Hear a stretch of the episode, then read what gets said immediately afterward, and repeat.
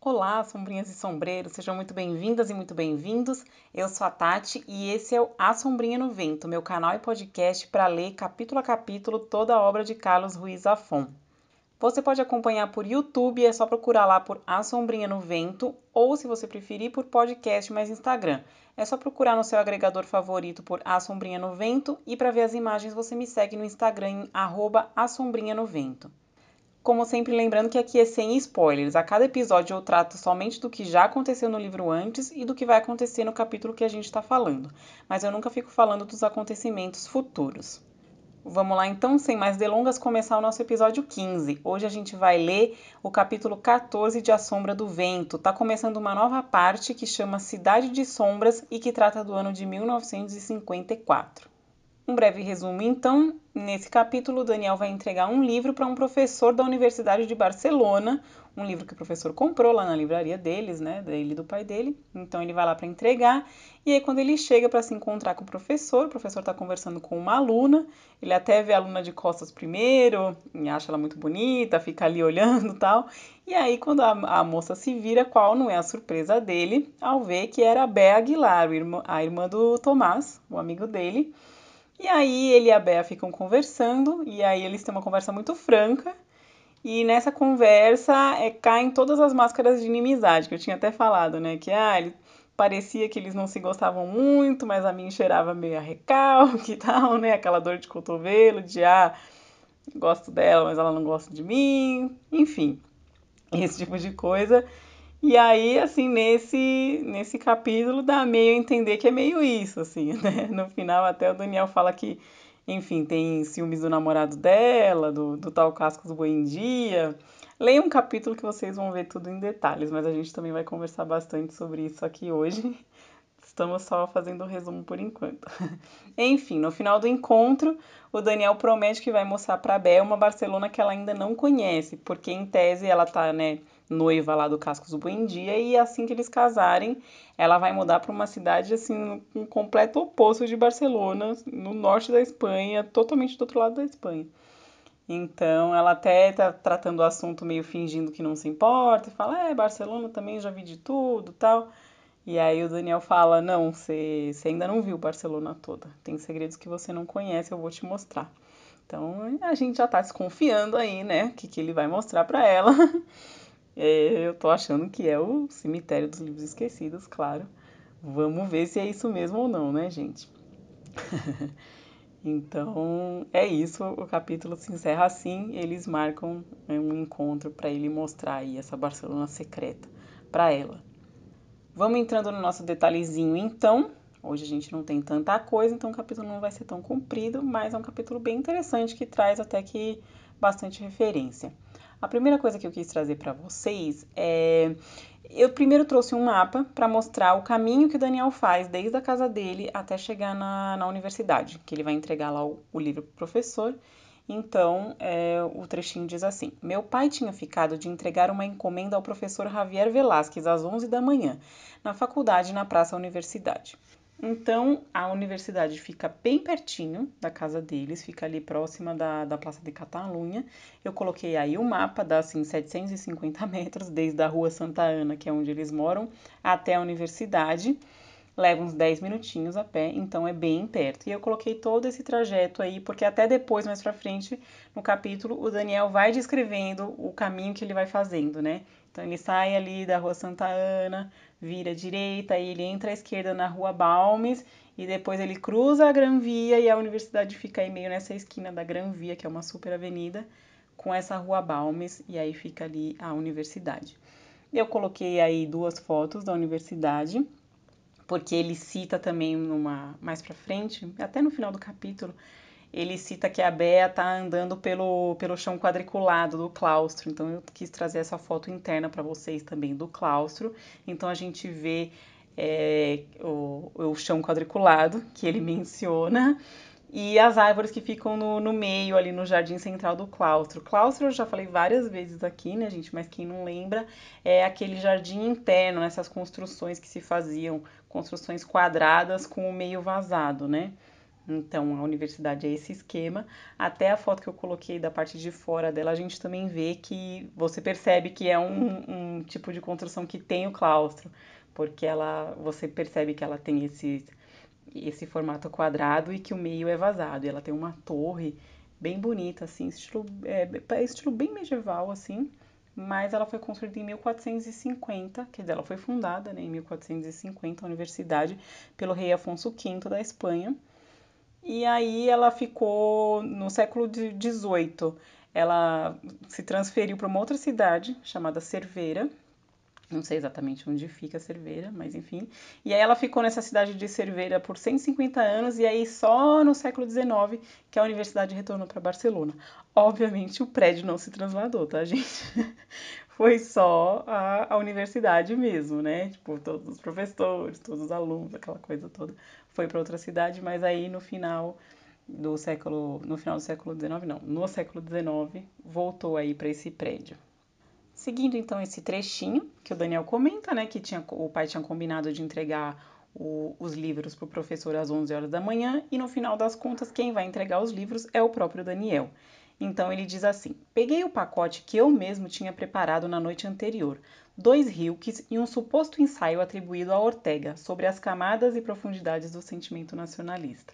Então eu quis trazer para vocês quem foi o Hilke e relembrar quem era o Ortega, que eu já falei dele. Então o Hilke, ele eh, foi um poeta tcheco e ele viveu de 1875 a 1926. Coloquei aí uma foto dele para vocês terem mais ou menos uma noção de como ele era.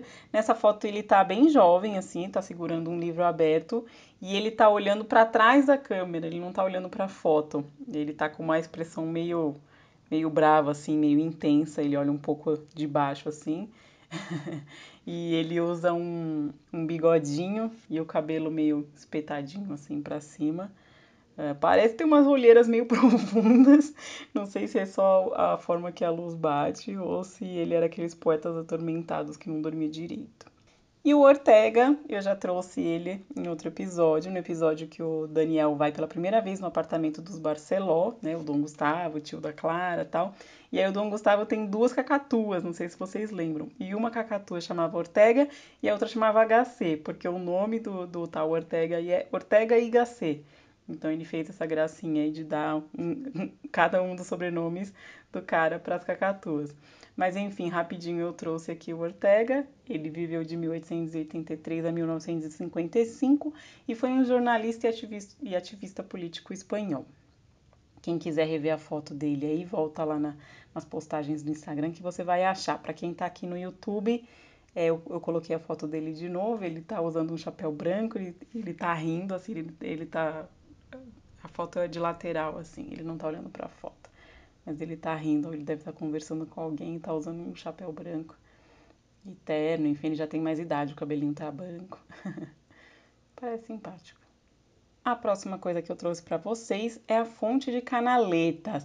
Reza a lenda que quem bebe dessa fonte volta a Barcelona. Então, vocês aí que estão me ouvindo, quem tiver oportunidade de ir a Barcelona, faça questão de beber nessa fonte, porque aí é certo que você vai voltar, não é mesmo? Essa fonte ela foi construída em 1892 e ela fica na Rambla de Canaletes, próximo ali à, pra à Praça de Catalunha, ali próximo de onde o Daniel mora. Lembra que saindo da Praça de Catalunha tem as, as Ramblas, que é aquela avenida enorme e cada uma tem, cada pedaço tem um nome. Então fica na Rambla de Canaletes. E essa fonte é citada no seguinte trecho, é quando Daniel está fazendo o caminho ali, né? Então ele diz assim: Minha Barcelona favorita sempre havia sido a de outubro, quando nossa alma sai para passear e nos sentimos mais sábios só de beber água no chafariz de canaletas, que por milagre nesses dias sequer tem gosto de cloro. Então, ainda é uma citação bem bonita, bem legal. Gostei bastante dessa citação. Daniel estava poético nesse caminho aí que o Daniel vai descrevendo. Então ele continua: Nessa época, Barcelona começava a se encher de automóveis, e na altura do sinal da rua Balmes, observei nas duas calçadas empregados de escritório com capas de chuva cinzentas e olhar faminto, que comiam com os olhos um Studebaker como se ele fosse uma mulher em trajes de banho. Subi pela Balmes até a Gran Via, aflito com os sinais, bondes, automóveis e até motocicletas com sidecar. Então eu quis trazer para vocês é, um modelo Studebaker. Eu procurei um de 1954, então na minha pesquisa apareceu esse Champion, aí então coloquei. É, ele é um carro bem bonito, assim. Ele não parece muito vistoso, assim, muito luxuoso pra época, né? Porque, né, nos anos 50 era todos aqueles carrões enormes, aquela cauda de peixe. Esse ele parece um pouquinho mais modesto, mas ele tá bem bonito, tem umas linhas bem bonitas, meio arredondadas, assim. Ele é sedanzinho, assim, sabe? Tem o, o rabicho ali também. E o da foto, ele é cor verde menta. Tem aquele para-choque de metal, os faróizinhos redondinhos, meio estilinho Fusca, assim, mas o, o modelo do carro não tem nada a ver com Fusca, tá, gente? é um carro bem legalzinho, assim, eu gostei. E a Studebaker, Studebaker, é, Studebaker. Ela é uma empresa, foi, né, uma empresa estadunidense que foi fundada em 1852 e acabou sendo dissolvida em 1966. Então até que durou uns bons anos aí. E não começou como fabricante de carros, era tipo né, garagem, assim, né? Que fazia oficina de coisas, é pré-carro até antes. e depois começou a fabricar carros e tal, mas depois acabou sendo dissolvida em, em 1966. É, aqui na, Nesse trecho todo, o Daniel vai falando do caminho dele, né? Que a gente já comentou ali quando eu estava falando da universidade. Então, ele cita a Rua Balme, cita a Gran Via, é todo esse caminho que ele foi fazendo. E ele também fala das motocicletas com sidecar. Para quem não sabe, sidecar é aquele carrinho acoplado do lado da, da motocicleta. Na década de 40 tinha bastante. A gente vê muito em filmes sobre a Segunda Guerra tal. Tinha aquela moto com, com o carrinho acoplado do lado. Isso que é um sidecar. E aí Daniel chega né, na, na universidade e ele está esperando o professor. Então ele fala um pouquinho do, do, do professor Velázquez, né? Então o trecho diz assim: o professor Velázquez tinha fama de conquistador, e não faltava quem dissesse que a educação sentimental de qualquer senhorita de sobrenome importante não ficava completa sem um sabido fim de semana em um hotelzinho em Sitges recitando alexandrinos em tete a tete com o distinto catedrático. É, tete a tete, para quem não sabe, é uma expressão francesa, quer dizer assim, frente a frente, né? Tete é cabeça em francês, então seria assim, cabeça a cabeça, um olhando para o outro, né? Frente a frente ela fala recitando alexandrinos, né? Alexandrinos é um tipo de verso de 12 sílabas. Então tá aí esse pequeno dicionarinho para vocês. Mas enfim, basicamente esse trecho está falando o quê? Que o, que o professor, ele, né, assediava os alunos aí, enfim, seduzia as alunas e que era sabido e ninguém fazia nada. Então, pelo amor de Deus, né? Enfim, mas no trecho cita Cites, nome, nomezinho meio diferente, né? Sitges. E aí eu quis trazer para vocês onde que fica. Fica até aqui relativamente próximo a Barcelona, é uma cidadezinha marítima também. Fica aí a uns 39 quilômetros, 40 quilômetros de Barcelona. Então, a uns 40 minutos de carro aí hoje em dia. É, e era onde ele levava as alunas aí que ele seduzia. Quando o Daniel finalmente vai falar com o professor, então ele entrega né, os livros que ele trouxe e aí o professor faz o pedido de novos livros e diz assim: Escute, Daniel, diga ao seu pai que estou procurando um livro chamado Matamoros Cartas da Juventude de Celta, de Francisco Franco Barramonde, com prólogo e anotações de Peman. Então, esse Matamoros aí, que, ele, que é o livro que ele quer, é um livro lendário do Franco. Franco aí, que é o Franco, Francisco Franco Barramonde, é o ditador espanhol lá, que a gente já abordou várias vezes né, o que tomou o poder lá na Espanha e ficou aí como ditador durante várias décadas. Então esse Matamoros aí seria um livro lendário com cartas dele e tal, mas assim, é um livro que não existe, tá? É uma coisa assim, tipo, ah, dizem que tem, mas não, na verdade não, não existe o livro. É só assim coisa de, de lenda. E eu quis trazer então para vocês quem seria esse Peman aí que fala que tem prólogo, prólogo e anotações de Peman. Então, o Perman ele foi um escritor e poeta espanhol. Ele viveu de 1897 a 1981 e ele foi um dos poucos intelectuais que apoiou Franco, porque a maioria dos intelectuais era mais de esquerda, assim, né, comunista, anarquista, então estava todo mundo contra o Franco. E esse aí foi um dos poucos intelectuais que, que apoiou o Franco. Coloquei uma foto aí para vocês, Ele tem uma cara bem sossa, eu achei. ele tá olhando assim pra gente, pra gente com uma cara meio de peixe morto. Usa aquele cabelinho penteadinho bem colado na cabeça, um bigodinho preto e não tem uma cara muito marcante assim, não.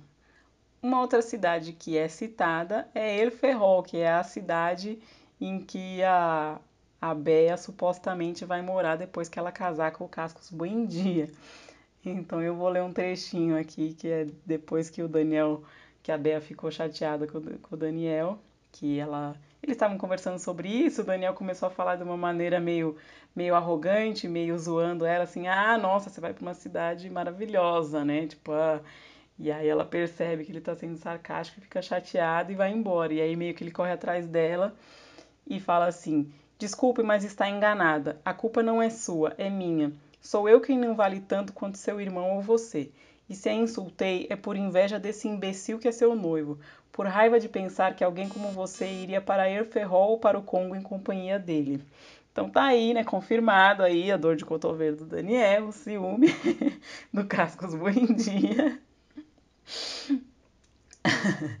Mas eu quis trazer então para vocês onde que fica ele Ferrol. E eu coloquei aí no mapa, então no mapa, numa pontinha aparece Barcelona e na outra ponta tá com o pin vermelho de El Ferrol. É uma cidade marítima, fica aí no norte da Espanha, bem próximo a La Corunha. Talvez algumas pessoas conheçam ali La Corunha. É uma praia que fica bem pro norte assim da Espanha, mas já meio entre o Mar do Norte e o, e o Atlântico.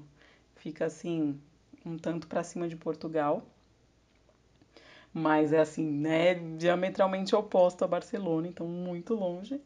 E é uma cidade assim normal, não é uma cidade muito pequena, é uma cidade até ali na região, acho que é tem base militar, enfim. Então não é uma cidade muito pequena, mas Daniel tava zoando aí, ele ferrou.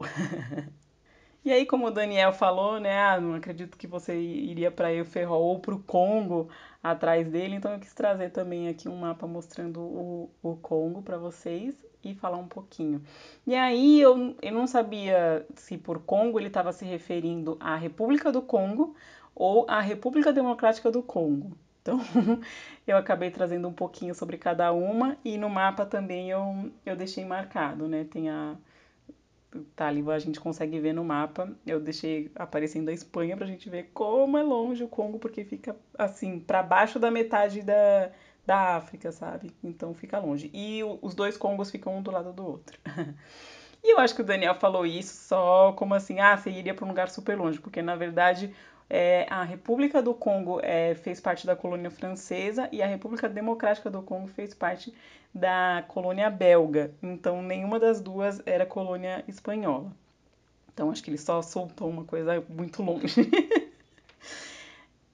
A República do Congo, então, foi uma região que foi dominada por tribos de língua banto há pelo menos 3 mil anos. Então, o pessoal está lá faz um bom tempinho e, como eu já comentei, fazia parte da colônia francesa. Ela conquistou a independência da França em 1960 e hoje em dia a economia é bem dependente do setor de petróleo. Então, é um país que, que tem sim muita riqueza, mas ao mesmo tempo tem muita desigualdade também, né? Então, tem pessoas que são muito ricas, que é o pessoal que trabalha, né, que, os donos lá do petróleo, mas também tem uma parte da população bem pobre. Já a República Democrática do Congo, ela foi parte da colônia belga, né? Também tem a, a população ali, é mais ou menos, é, tem assim, mais de 200, 200 etnias, mas a, o, os bantus também é, são uma grande parte da população, então é uma população bastante semelhante aí à, do, à da República do Congo. Eles se tornaram independentes da, da Bélgica no mesmo ano também, em 1960, só que é, é, um país muito pobre, a República Democrática do Congo, é considerado um dos mais pobres do mundo. Então, é, no final das contas, acabam sendo países bem diferentes, né? Porque um tem petróleo e tem uma parte da população que é bem rica, e o outro é um dos países mais pobres do mundo. Então, a gente terminou os detalhezinhos mas eu quis trazer uma última coisa aqui, que é, faz parte da diferença de tradução, que eu gosto de trazer para vocês. Sempre que eu não entendo bem um trecho, eu vou para o original espanhol, às vezes o original espanhol acaba não me ajudando, né? E aí eu vou para a minha, minha versão em português de Portugal, e aí normalmente ela me tira a dúvida, então dessa vez aconteceu isso. E foi no seguinte trecho, que é quando o assim que o Daniel chega para falar com o, com o professor Velasquez, ele fala, ele fala, nossa, ainda bem que veio você e não Fermin, né? Então ele diz assim, ainda bem que veio você e não aquele idiota da última vez, que tem nome de toureiro. Eu achei graça desse nome de toureiro, porque realmente Fermin Romero de Torres é muito um nome dramático, assim, né? Tem muita cara de nome de toureiro. Aí continuando o trecho, né? Se não estava bêbado, deveriam trancá-lo em algum lugar e jogar fora a chave. Meu Deus. Imagine que ele resolveu me perguntar sobre a etimologia da palavra botão e com um tom indolente bem desagradável. Isso é porque o, o Fermin detesta o professor Velasquez, né? Por causa dessa fama de mulherengo dele e tal, o Fermin detesta ele. Não, sem razão, né? Se eu vou concordar com, com o Fermin. E aí, eu li esse trecho aí, né, dele, ah, ele imagina que ele me perguntou sobre a origem da palavra botão e com um tom indolente e desagradável. E aí você percebe então que no caso botão teria um sentido duplo, né, um sentido que seria meio ofensivo. E eu fiquei, nossa, mas que sentido poderia ter, né? Aí eu fui para o original espanhol e aí em espanhol é capullo. Só que aí eu fui procurar a tradução de capullo e realmente é casulo ou botão. E eu fiquei, ué, será que é botão mesmo, né? Que esquisito. Tô entendendo muito, né? Por que, que o que o Velasquez acharia ofensivo o Fermin perguntar isso. Aí eu fui para a versão em português, de português de Portugal e lá foi traduzido por banaboia em vez de botão. E aí eu fui procurar o que significa banaboia e banaboia significa idiota. E aí eu joguei no, na internet assim, né, capullo, imbecil, idiota, e aí apareceu algumas expressões. Então, é, em espanhol, o capullo também é usado como idiota, tal, é, é um xingamento. Então, por isso que tem essa. que o Fermin fez bem uma cara de, de, né, de, de sonso. Ah, qual que é a origem da palavra besta, sabe? Só que aí é uma palavra que também pode ser botão, e normalmente é botão e casulo. Então ele tinha essa desculpa de não, não tô chamando ninguém de, de idiota, não. Mas enfim, aí então eu quis trazer para vocês, porque outras pessoas podem ter estranhado esse trecho. Então tá aí, gente. O Fermin tava tirando uma da cara do Velasquez. Vamos pro nosso dicionário, então. É, vai do meu humor, sabe, gente? Não sei se vocês repararam, que às vezes eu trago bem pouca coisa, às vezes eu trago, assim, coisa muito que todo mundo sabe, mas eu quis trazer do mesmo jeito. então, hoje eu tô assim. Eu quis trazer coisa que todo mundo sabe, mas eu trouxe do mesmo jeito. Então vamos lá. Primeira palavra é cupido, que aparece aqui. É a primeira frase do, do capítulo. No dia seguinte, Fermin chegou ao trabalho montado nas asas de um cupido, sorrindo e assobiando boleros. Então, Cupido é o deus do amor, acho que todo mundo sabe, mas eu quis trazer na mitologia é, greco-romana. e eu quis também trazer também boleros, que acho que todo mundo sabe o que é um bolero, mas enfim, é um ritmo cubano que mescla raízes espanholas com influências locais de vários países aí hispano-americanos. Eu acho que todo mundo sabe que é um bolero, mas também quis trazer. E aí, continuando o, o, trecho, o Daniel vai contando assim: Em outras circunstâncias, eu teria perguntado sobre seu café com Bernarda, mas não estava com ânimo para a lírica. Lembra que no, no último capítulo o Fermin conheceu a Bernarda, se encantou por ela e eles foram tomar um café, né? Então no dia seguinte ele voltou já todo apaixonado. E aí eu quis trazer também lírica, para quem não sabe o que é, mas todo mundo deve saber o que é, mas lírica é poesia, né? Então o Daniel não estava muito com ânimo para poesia.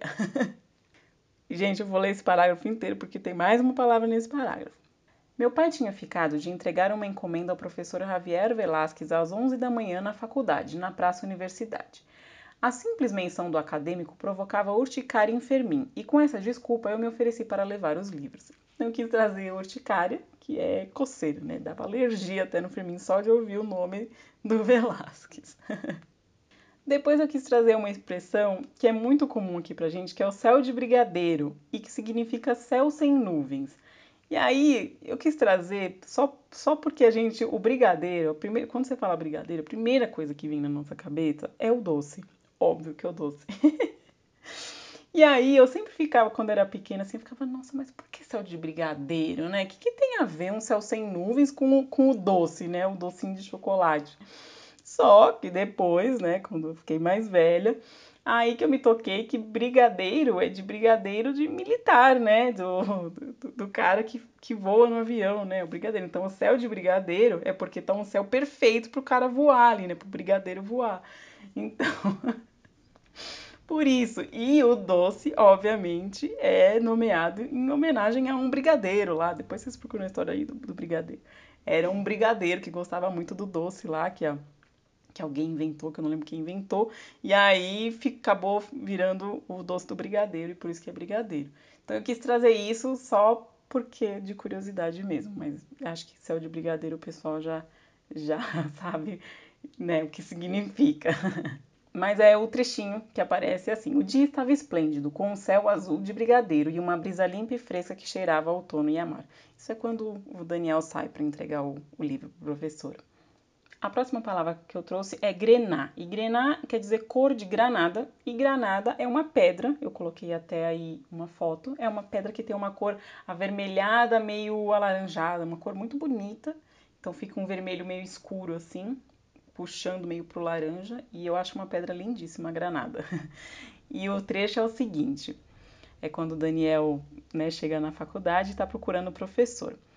Encontrei-o na porta da sala de aula, fingindo ouvir o que dizia uma aluna muito bonita, enfiada em um vestido grená colado ao corpo, deixando entrever umas panturrilhas helênicas reluzentes nas meias de seda fina.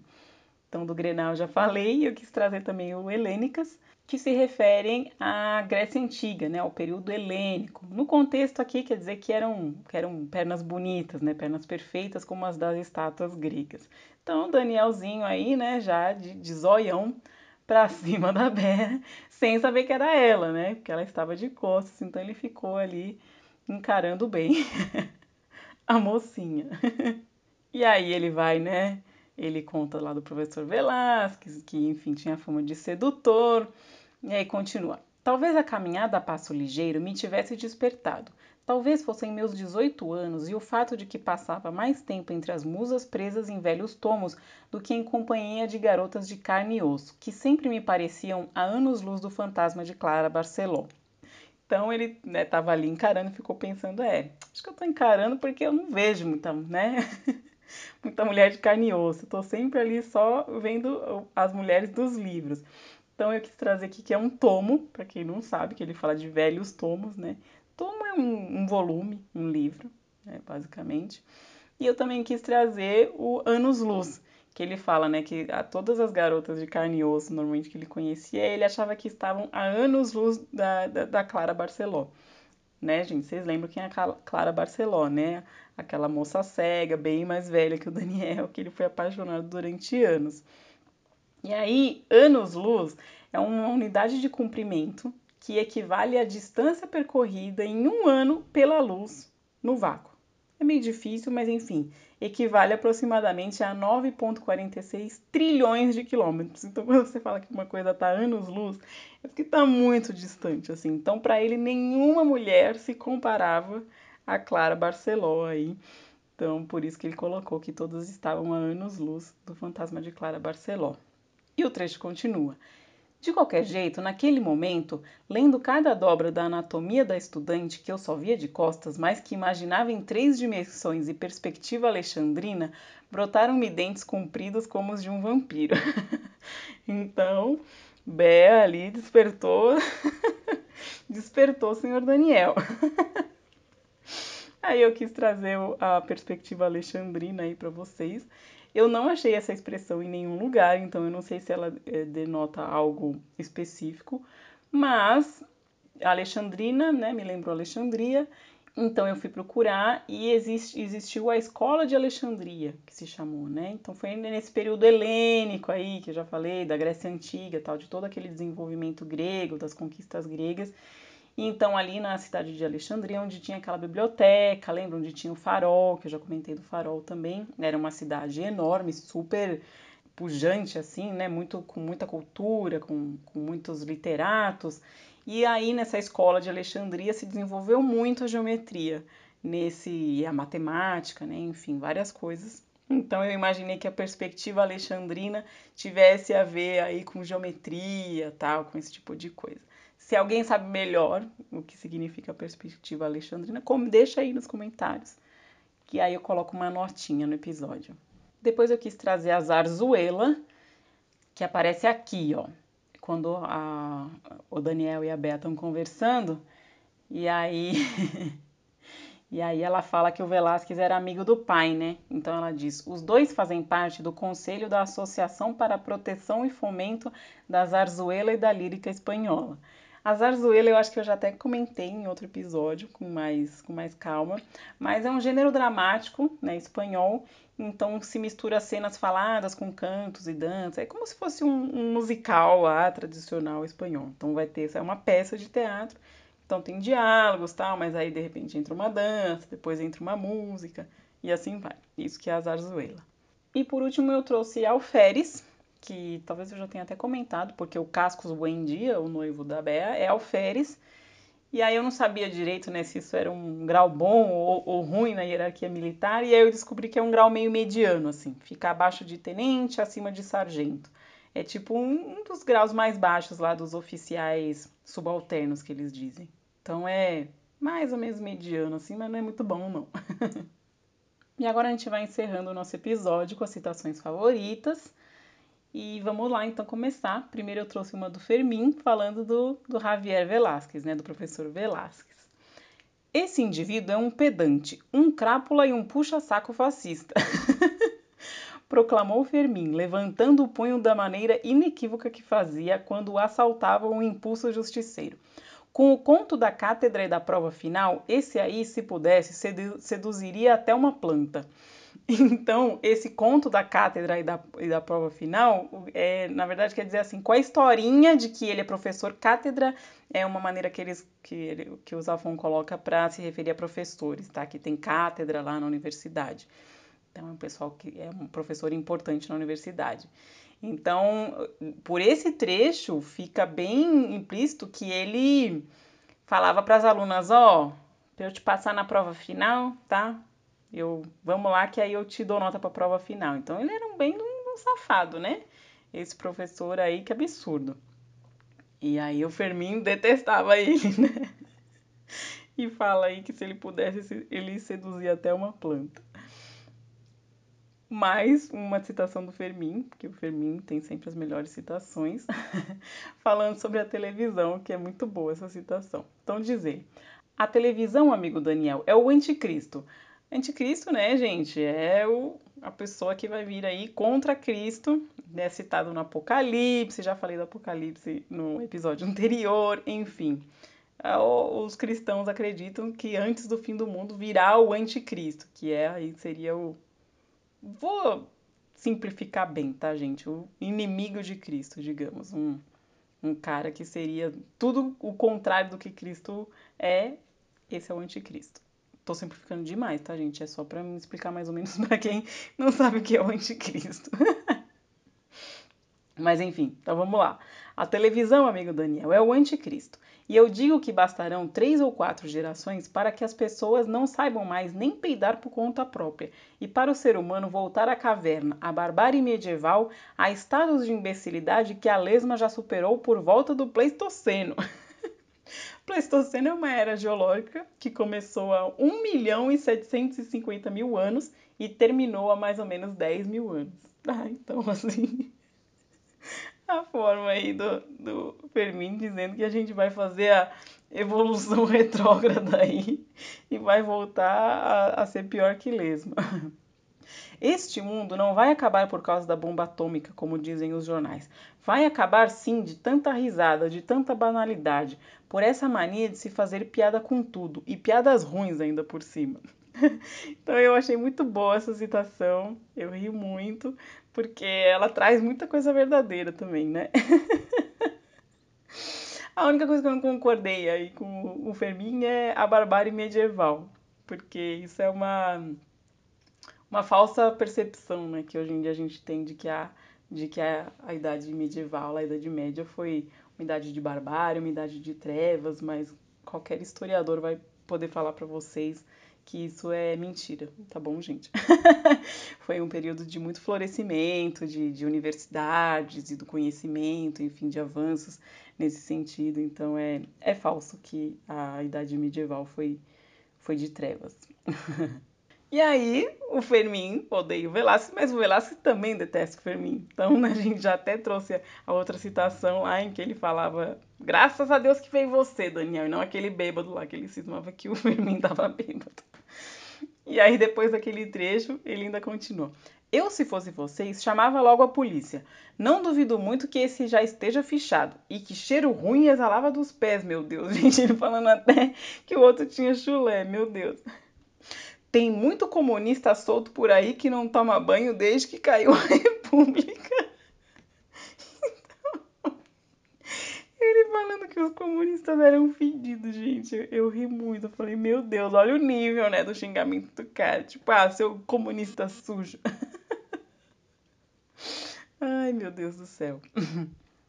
Mas Velasquez tem aí seu momento de, de uma frase legal que ele falou, que é quando ele se despede ele fala assim: já vou indo, porque tenho 32 mentes em branco à minha espera. Então, o que, que ele está falando? Que ele tem né, 32 alunos que estão esperando ele. Então, eu gostei muito dessa forma de mentes em branco para se referir aos alunos, né? Porque os alunos estão lá para receber o conhecimento do professor, então estão ali com as mentes em branco.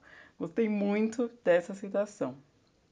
Tem uma outra que é, que é bem legal também, da Bea falando sobre o Tomás porque aí ela fala pro Daniel que o Tomás gosta muito dele e tal, e que ele implica com a Bea porque, na verdade, ele detesta o, o, pai dela, mas não se atreve a ser grosso com o pai, então ele acaba descontando na filha. E aí o Daniel fala: É, acho que então o Tomás me conhece melhor do que eu mesmo. E aí a Bea responde: Meu irmão confunde todo mundo, pois nunca diz nada, mas quando resolve abrir a boca, as paredes caem. E eu gosto, gostei muito dessa citação, porque isso é muito real. Eu tenho um primo também que ele é bem quietinho, normalmente ele não fala nada, assim, sabe? Ele mais escuta do que, mas ele é muito observador. Então eu tenho essa impressão que as pessoas mais silenciosas, assim, que ficam mais na delas, elas são muito observadoras. E aí quando abre a boca é aquela coisa certeira, assim, sabe? Você fala, uau, meu Deus, sabe, gente? Foi cirúrgico. Aí fica todo mundo, oh meu Deus. Então eu, eu dei bastante risada porque eu achei isso bem real, eu já vivenciei. E aí tem um, um, um trecho do Daniel falando sobre o olhar da Bea e foi o momento assim que eu me apaixonei pela Bea, que eu falei, meu Deus, eu queria saber muito mais da Bea do que a gente sabe de fato no livro, porque apesar dela ser uma personagem assim até importante, é, o Zafon não aborda muito ela assim, mas nesse momento eu falei, nossa, eu acho que eu saquei a Bea e eu gostei muito dela. Então eu vou ler até o trecho completo inteiro. Então a Bea tá falando, né, que o Daniel, que o Tomás gosta muito do Daniel, do pai e tal. Então ela diz assim: "Sempre fala de você, do seu pai, da livraria e desse amigo que está trabalhando com vocês". Aí é o Fermin, né? Diz que é um gênio a ser descoberto. Às vezes parece pensar que vocês são mais sua família do que a que tem em casa. Aí o Daniel, né, tá descrevendo agora vai falar. Encontrei o olhar dela, forte, aberto, sem medo. Não sabendo o que dizer, limitei-me a sorrir. Senti que ela havia me encurralado com sua sinceridade e desviei o olhar para o pátio. Então, eu gostei muito de, dessa maneira que ele descreve o olhar dela, que era um olhar forte, aberto e sem medo. Então, ela te, te olha no olho, assim. Ela é uma mulher que não tem medo e, e te olha com muita franqueza. Então, eu gostei muito desse olhar da Bea. E nesse momento eu falei: caraca, Bea é maravilhosa. Já gosto é, demais dela. E eu queria saber mais sobre ela. queria ter mais da Bea do que de fato tem no livro. E aí, enfim, né, o Daniel tem toda aquela conversa com a Bea, ela fica chateada porque ela meio que tá zoando, o Daniel tá meio zoando que ela vai pra, pra Eferrol lá e tal. E aí depois ele fala, não, é, eu vou te mostrar Barcelona, essa Barcelona que você não conhece. Então é uma parte bem dramática, assim mas eu amo, porque Zafon é dramático, mas eu adoro. Então Daniel fala assim para Bea: Espero você no claustro às 5 em ponto. Antes de anoitecer, vou lhe mostrar que existem coisas em Barcelona que ainda não viu e que não pode ir para El Ferrol com esse idiota de quem não posso acreditar que goste, porque se fizer isso, a cidade a perseguirá e você morrerá de tristeza. Uau! Super dramático, né? Ué, está aí então. Se ela for embora para Eferrol, a cidade vai perseguir ela e ela vai morrer de tristeza. Eu gostei. Daniel bem dramático. Então, para terminar, uma citação divertida do Daniel sobre ele mesmo. Porque depois que ele fala isso, né, a Bea responde: Você parece muito seguro de si, Daniel. E aí ele falando, né? Eu, que nunca estava seguro nem de que horas eram, concordei com a convicção do ignorante. eu achei bem divertido isso de não estar seguro nem de que horas eram. e a convicção do ignorante, que o Zafon já usou antes, eu achei muito bom. E aqui ele retoma. Achei uma citação digna aí de encerrar nosso capítulo. Como sempre, então, me siga nas redes, episódios todas as segundas às 10 horas da manhã. Me segue lá no YouTube, se inscreve no canal, comenta os vídeos, dá like, compartilha com seus amigos. Procura lá por A Sombrinha no Vento. Vai no podcast também, procura aí no seu agregador favorito por A Sombrinha no Vento. Me segue, dá like, cinco estrelinhas, faz um review, o que der para fazer. Me segue no Instagram também, arroba a Sombrinha no Vento. E se você quiser, vai lá no Twitter que eu também tô lá em arroba sombrinhavento. É isso, minha gente. Como sempre, um prazer estar aqui com vocês. Até a semana que vem. Um beijo para todo mundo. Tchau!